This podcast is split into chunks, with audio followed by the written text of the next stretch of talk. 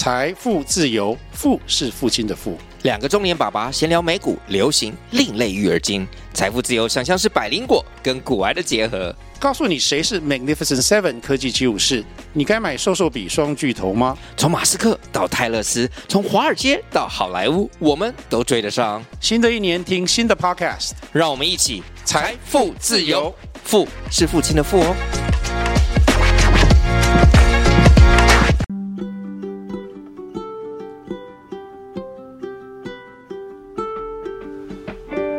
各位听众，大家好，我是 Dr. Selina，欢迎收听最新的小资变有钱。这个节目是由 Dr. Selina 专为所有小资族量身规划的一个生活理财节目，希望大家从日常生活的议题当中轻松的学习投资理财，有机会改善经济，翻转人生。那今天呢，我们呢很开心又请到了陈老师来跟我们分享。那今天我们要分享的一个题目呢是小资必学的存股赚钱的一个策略心法，这样子。那我们欢迎陈老师。好，大家好。陈老师，我想问一下哈，就是其实今年呢，因为就是美国升息，台台股跟全球股市乱七八糟跌这样子，那有很多的小资跟纯股族其实很喜欢长期存金融股。但是因为受美国大幅升息影响，很多金融股也就是跌很多，或是获利也衰退。那陈老师会建议大家在这个时候如何挑选适合的金融股当存股的标的？好，谢谢啊。其实金融股你概称为金融股啊，但是呢，但是它还是有分呐。嗯，好，就像说我们讲大学，大家都是大学，可是有的是工业为主，有的是商业为为主，有的是文学院为主。嗯、好，所以说你还是要了解。那今年金融股比较伤的其实是寿险类，寿险，然后你看富邦跟国泰那个股价也是蛮，中信金也是啊，蛮涨，因为中信金他后来买了台湾人寿，嗯，那先讲优点，为什么他们要去买这个寿险公司啊？因为其实以企业来讲，比如说你一所大学，你不会只有工学院，你会有商学院，你会有什么文学院嘛，对不对？嗯，好，那所以说很多的寿险金控银行，比如说好拿中信金来讲，以前它就是中国信托银行，它就是银行为主的业务。可是银行为主的业务来讲，说实话了，它的扩展就没有那么快了，哦，那他后来他又去买了台湾人寿，所以说他有了寿险的，哦，寿险的收入，所以说金控这样讲呢，它是两个引擎，就是银行跟那个寿险双引擎。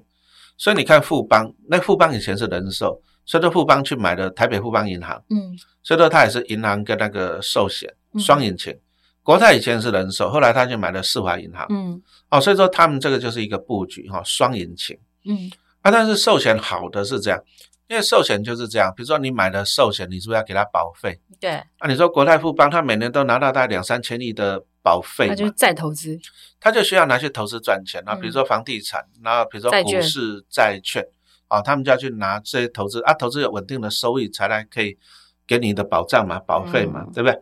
哦，那去年。哦，去年其实全世界股汇是都好，其实从二零二零年、二零二零年疫情来都好，为什么？因为美国联准会降息嘛，你看它利率降很凶，降直接趴到快零了嘛，对，对不对？那利息很低，所以说股市很热，债市也很热，房产也很热，对，比特币、虚拟货币都热。是啊，所以说这些寿险公司他们的钱拿去投资的股市啊、债市啊，甚至是房市啊，都赚到钱。嗯。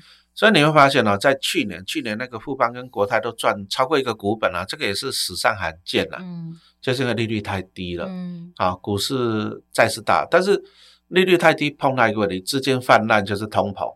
啊，啊，加上今年俄乌战争开打，所以说这个通膨太严重了，那怎么办？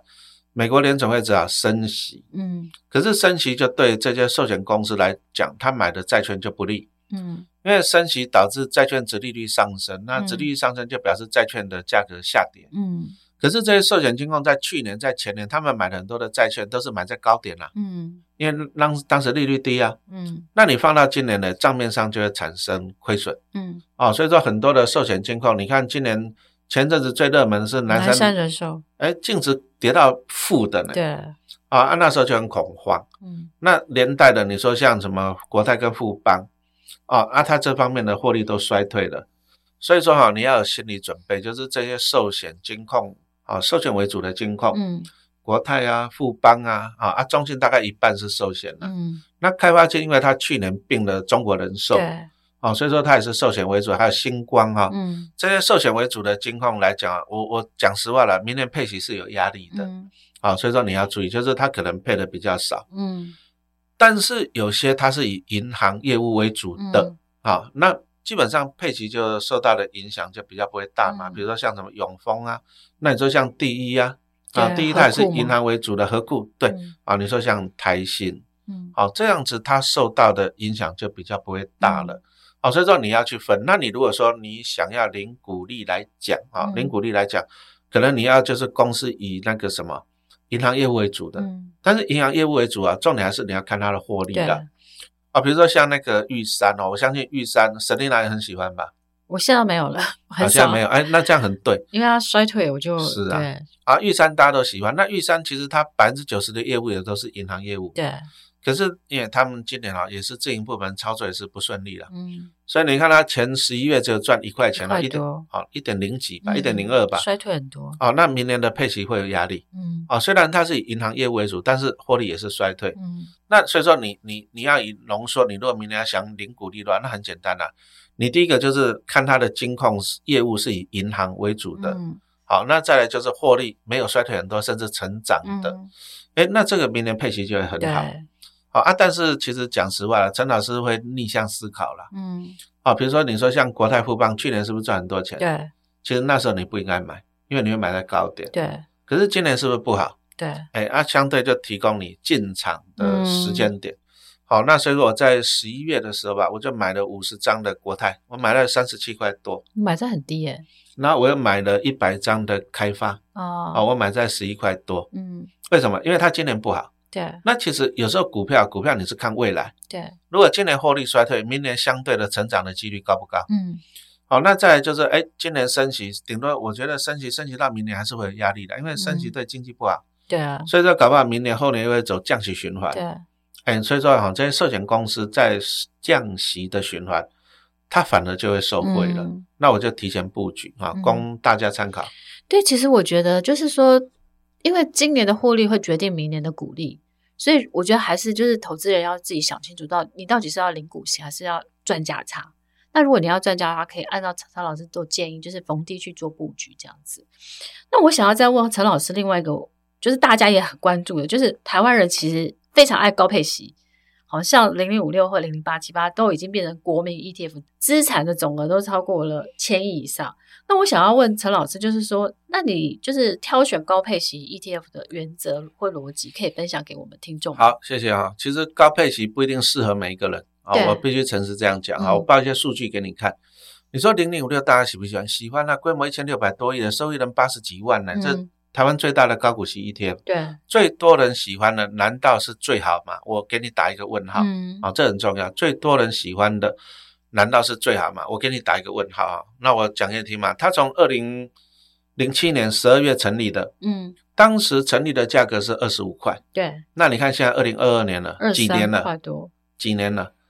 十五年过去了呢。嗯，那现在股价也是二十五块多，初期又是二十三块多。嗯就你发现了，十几年下来，十五年下来，它的股价还是维持在二十五块。嗯，那你赚到什么？就是每年发个股利啦。嗯，好，所以说就是说，你如果说买高股息 ETF，你可能你赚不到资本利得，就是价差。嗯、因为二十五十五年前发行就是二十五块，现在是二十五块啊。对，你就是每年领个一块一块多的股利，就这样子而已。嗯但是有些股票，你说像台积电，你如果四五年前买，你放到现在，你其实领到股利，你还赚到价差。对啊。可是台积电股利不迷人哦，一年配十一块钱，股价四五百块钱，很不迷人哦。嗯。哦，所以说我们在这里，我们就先提醒你，第一个，高股息一天你就安稳领息，但是你也不要对它指望太高。对。好，你不要对它指望太高。嗯。那这个适合谁？第一个就是你资金够的啦。嗯。啊，比如说我就买个一千万。嗯，那我每年大概领个五六趴，五六十万，那我拿来当生活费。对，那适合你老人家退休人士，就是说啊，我一千万，我每年领五六十万，我够用就好了。对，我钱变两千万变一亿，我也花不掉。对，哦，所以说哈，适合这些人。但是如果说你是小资族，我就不建议了。嗯，为什么呢？你想想看嘛，你如果是小资族，你我们小资族定义是这样，你买股票搞不好你只有几十万嘛。嗯，对不对？不到一百，每个月定期定额几千块这种。哦，那你想想看，你定期定额五千好了，对不对？嗯、你一年投入六万块，嗯，那就算给你报酬率啊、哦，就是殖利率到六趴来讲，零零五六好了啊、哦，你把六万乘以六趴才多少？三千六百块啊，六六三十六嘛，三啊三千六，三千六，那你一个月才增加三百块，嗯，可以改变你人生吗？嗯，答案是否定的。嗯，哦，所以说，其实高股息 ETF 纯呐、啊，纯高股息 ETF 不是不见得适合小资主。对，啊、哦，这个很重要，因为你要去算它未来的报酬。那如果说你这样看了，你六万块，结果你你只会一个月多三百块，你为什么不冒一点险？那你去创造更高的报酬，嗯，好，那也就是说，有些 ETF 它是以市值为主的哈，比如说像零零五零啊，零零六零八，好，那这些都是有台积电。那你看台积电前一阵子从三百五涨到五百块，这个报酬率绝对会报高过你，你报零零五六报十几年，绝对会高过它。对，好，所以说你还是要懂，其实投资啊，投资没有最好的商品啊，只有最适合你的。啊，你如果是年轻小资主，我们是建议你。担一点风险，嗯啊，但是你要学习，你不能随便去社会，不要乱担风险，啊，这样也不行。其实我我觉得陈老师讲的蛮好的，是投资没有一个标准答案，但是就是说找到最适合自己的，但是也要自己做一点功课。啊，做功课是很重要的。嗯，哎，那陈老师，我再想要再问一下哈，因为其实前一阵子海外的一些高配息 ETF，比如说中信中国高配息零零八八二啊，它其实也跌了很多，跌到了大概前阵子也跌到十块。甚至好像有九零零八八二，其实陈老师也买了几百张嘛。对，陈老师，你你到底有多少股票？我都好多，啊、我都这个几百张，那个几百张，你是股票三。好、哦，那那个其实八八二它比较就是时运不济啊。嗯，因为它发行了大概两年多嘛。对。那这两年你也知道，中国就疫情大爆发嘛。对。那疫情大爆发，就是他们一天呐在封城啊，在什么什么的，所以说其实中国的经济成长率整个都下来了。对。那八八二就受到了影响啊，从发行时候的十五块钱，啊，现在好像十一块多，快接近十二块的。对。不过还好啦，因为你把它还原，它大概也配了快两块钱了。嗯。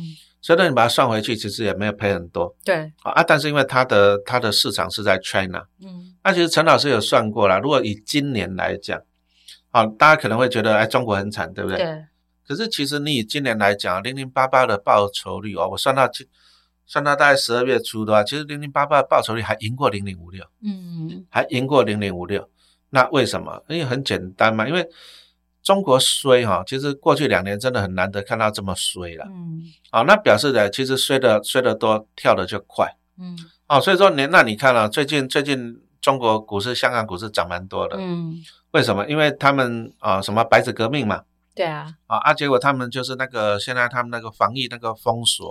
对，新十大说要放宽，对啊，那你看它一放宽以后，对不对？那相对的经济就会上来了嘛。嗯，所以有时候我们想事情是这样子，它前两年不好是因为疫情，嗯，那如果说疫情拿掉了，是不是往后你把这个不利的因素拿掉了，往后是不是就会上来了？嗯，哦，所以说其实我我个人哦，个人哦，纯属个人哦，我还蛮看好的，就是哎，明后年以后中国的各方面的哦，就是它会谷底反弹了。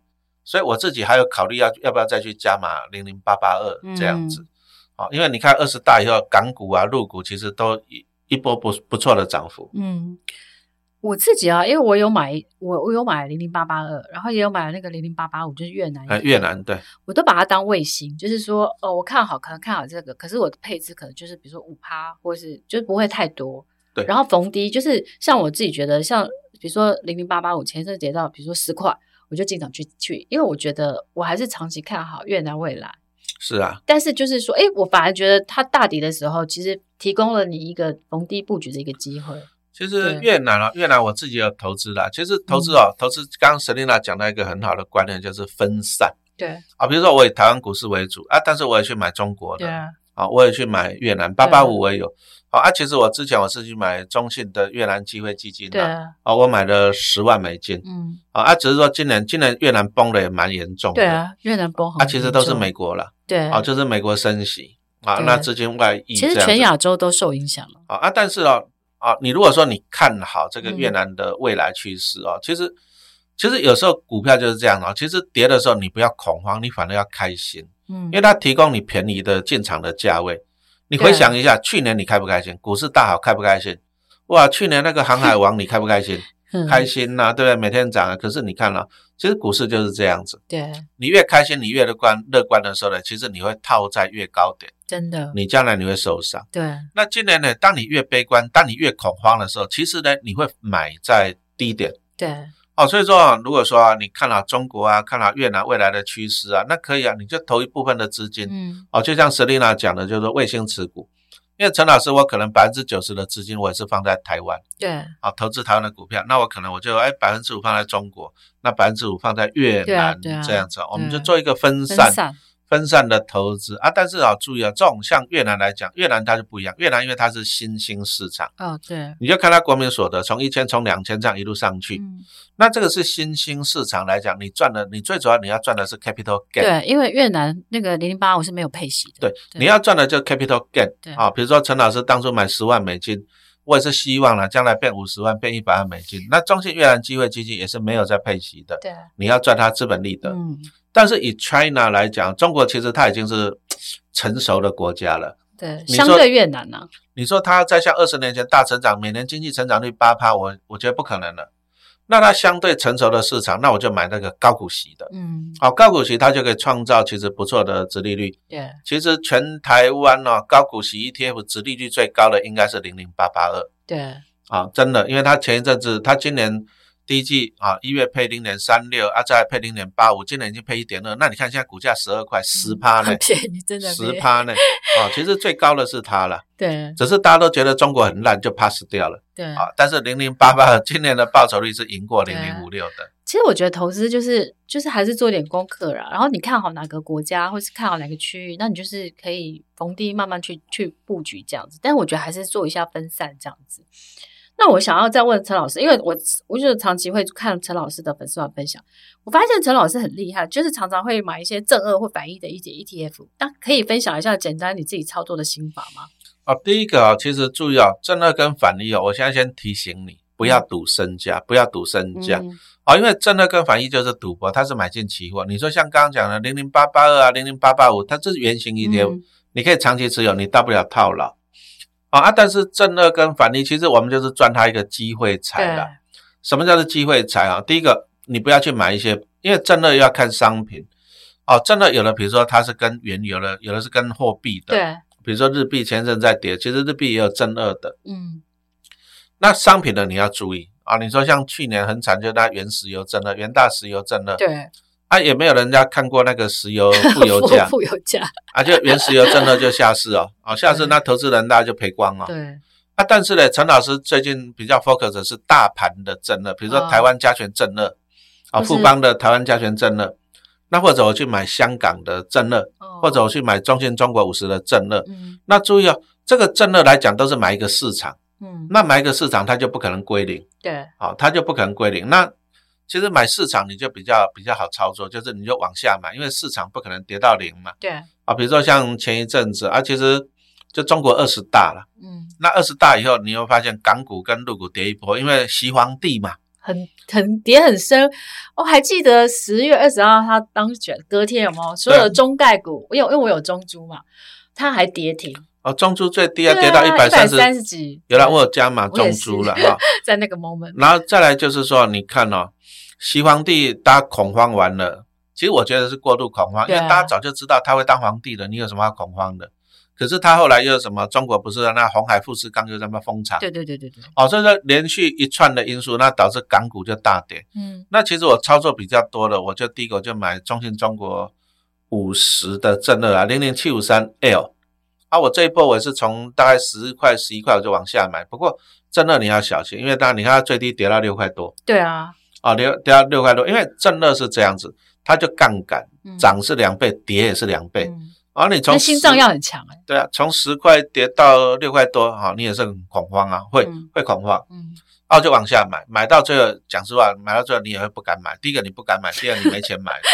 对啊，接着哎又涨上来了，为什么涨上来？因为最近涨很凶。对，第一个谷底，市场到了底就会反弹，这个是第一个，只要它够低。啊，就会反弹，这第一个。跌升是最多的，最大的最大的利多啊！啊，第二个是怎样的？第二个就是，哎，他们慢慢的又解封了，嗯，啊，啊，就又一路涨上来了。那一路涨上来，那陈老师就一路卖嘛，嗯，他只是说，讲实话，我也卖的有点早，因为因为我没办法预测说他后面他就什么白纸革命，后面就整个解封了，嗯，好，是有赚的，但是没有想象中赚的多。所以说正二啊，正二，我后来觉得，第一个你要去预测那个市场的走势，这个很重要。那、啊、再来就是说，你要做好资金的配置。嗯，嗯预测市场是很重要。比如说，你说像台湾大盘现在一万四千多点，我们录音的时间，那前一阵子跌是不是最低是跌到一万两千多点？那我可能如果说台湾大盘再跌到一万三千点，我就可能会考虑再开始买台湾的加权证了，就是我先抓一个低点。那比如说我一万三千点买的，它往下跌我就持续买，好啊，往下买啊，买到等啊，等到它涨上来的时候，我再那比如说我可能我会预估一万四千点是相对的高点。那到了万四的时候，我会慢慢的把它倒出去啊，这样子。那当然，当市场在相对高点的时候，你也可以买反一啦，啊，买反一这样子。比如说，我现在看道琼斯又到了快到三万四了，那我觉得有点贵啊，因为我觉得美美国明年的经济应该不好吧，高通膨、高利率，那可以考虑啊，就是买进一些什么，像我就买国泰的道琼反一嘛，啊，不过我还是要强调这个。正二跟反一都是赌趋势啊，啊，就是说底部的时候你赌它上来啊，但是你赌对了，报酬率很高。你说像那个中信中国五十啊，零零七五三 L，你知道吗？一个月的时间从六块多涨到十一块多，哎，这个这个快 double 了呢，一个月的时间快 double。所以说正二有它迷人的地方啊，但是呢也有它恐慌的地方，因为七五三 L 你如果要讲恐慌，它是从五十块跌到六块啊，你也会恐慌。所以说。啊，正二跟反一，陈老师就三个心法。第一个，赚钱你要把获利了结啊，免得你被套住。再来呢，赔钱你要设停损。嗯，啊，你看我刚刚讲原石油正二下市哦，你要做停损。第三个，请你不要赌身家啊，不然你你掉输不多啊，你你 all in，你到最后就就清光了，就不好。对，所以其实我觉得就是很谢谢陈老师，就是分享了他那个就是在操作正二反一这样子。然后最后呢，我想要问陈老师最后一题，就是巴菲特最近买大大举买台积电啊，那你觉得小资族现在还可以跟进买吗？其实八爷买的那个时间点很好，因为台积电那时候三十几块钱。那台积电你看两个东西，第一个你看它获利成长啊，那今年前三季大概没记错，大概赚了二十七块钱，所以说今年赚三十七八块，三十七八块没有问题。好，那我们假设三十七块好了。那你看了、哦、上一个月台积电跌最低跌到三百五十几嘛？嗯，台积电那时候的本利比大概十倍，因为今年赚三十几块，股票股价三百多块。你什么时候看过台积电的本利比是十倍了？好，你上网搜一下叫做台积电本利比河流图，你就可以看得出来。嗯、其实十倍台积电啊、哦，本利比的台积电，你真的闭着眼睛买就好了，你这辈子恐怕没有机会再遇到了。啊，真的是这样，所以说台积电在获利成长啊。为什么台积电股价跌那么凶？很简单，就是那一阵子，因为美国啊，美国强烈强劲升息，升太猛了，就你看到外资就拼命撤，嗯，那外资外资拼命撤，那外资拼命撤，其实外资它进来的时候跟潮水一样，出去也跟潮水了，哦，所以说前三季外资卖超台股，大概卖了一点二兆台币，那它撤出就导致你就看它台币不断的在贬，嗯，好，你可以看到这趋势。那外资因为它进来的钱太多，动不动就几千亿上兆，所以说它都买进这些大型全值股，因为好换现了。嗯，所以台积电是外资最多的持股啊，大概持有超过七成。嗯，因为金额是最大的。嗯，那问题来了，外资要提款，那当然就是卖台积电了。所以说台积电其实是被外资一路卖下去的。好，就是说从六百、五百、四百，它卖到三百多，一路卖下去的。可是你看啊，现在慢慢的，哎，台币又由贬反升了，从三十二又到了三十点多了，对不对？那个表示外资又回来了，就是因为大盘急跌以后呢，其实很多股票它的价值浮现了，长期价投资，长期价值浮现了。其实台积电自己跟自己比嘛，台积电去年赚二十三块，可是你看啊，台积电去年最高的本利比可以到快到三十块，三十倍啊，因为它六百七。一八除以二十三，台积电去年本利比最高二十几倍，基本上都二十五倍了。对，那你今年因为外资撤出急跌，导致哦本利比到十倍，那真的是闭着眼睛买。嗯、所以我那时候是大概台积电破了四百，我就开始买。嗯，啊，台积电，我个人我就是便宜就买，不然就抱着。啊，如果说你觉得台积电很贵，你可以去买一些，比如说像零零六二零八。嗯。啊，六二零八就是零零五零双胞胎，他们成分股都一样啊，但是我会买六二零八，因为它内扣费用比零零五零便宜，嗯嗯嗯、啊，所以说你就买零零六二零八。那六二零八里面大概四十六趴是台积电，嗯嗯，啊，那六二零八什么时候买？很简单，你看到台积电大点你就去买，啊，所以说其实买零零五零跟零零六二零八，你也不要看 K D 了，你就看台积电，嗯，因为台积电在里面占了快一半嘛，对啊。嗯，好。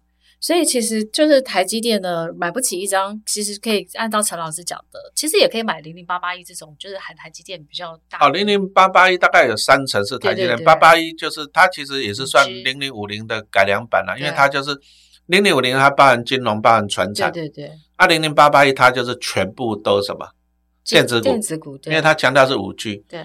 但是因为后面后面金管会有发了一个条款，叫做俗称台积电条款。嗯。因为我们刚刚讲的零零六二零八零零五零台积电都之前最高还占到一半，嗯，那零零五零这样就没意义啊，因为它是分散，它零零五零是五十档股票，可是呢，它变成说什么台积电是占一半，没有意义嘛，所以后来监管会就有一个新的条款，就是说以后 ETF 里面单一个股的权重不可以超过三十趴，所以说从零零八五零开始哦，后面的 ETF 它台积电的权重都没有超过三十趴，嗯。所以零零八八一里面台积电就三十趴，差不多。啊，就三十趴而已。啊，你如果说想要台积电多一点啊，目前你可以买零零五零、零零六二零八台积电，啊，再还有零零六九二，嗯。啊，啊，他们持有台积电的趴数都大概四十几趴，对。啊，但是这三档 ETF 来讲，以经理费各方面来讲，富邦推出的零零六二零八跟零零六九二，其实它的经理费用最低，嗯啊，投资人可以考虑了。对，谢谢。那个谢谢陈老师，就是为我们分享了很多他自己投资 ETF 的这些秘诀跟心法。那如果大家就是就是觉得，哎，其实还想研究更多的话，也欢迎大家上陈老师的粉丝团，或是那个去买陈老师的，就是相关的、啊、我的最新的新书啊，《变身少年巴菲特》。好，那今天谢谢大家，谢谢陈老师，好，谢谢大家的。陈老师的那个线上课程大卖，这样。好，谢谢，谢谢大家。然后谢谢听众的收听，然后如果对大家对我们的节目很喜欢的话，欢迎大家订阅追踪我们小资变有钱的 Podcast 频道这样子。那我们下次见了，拜拜，拜拜。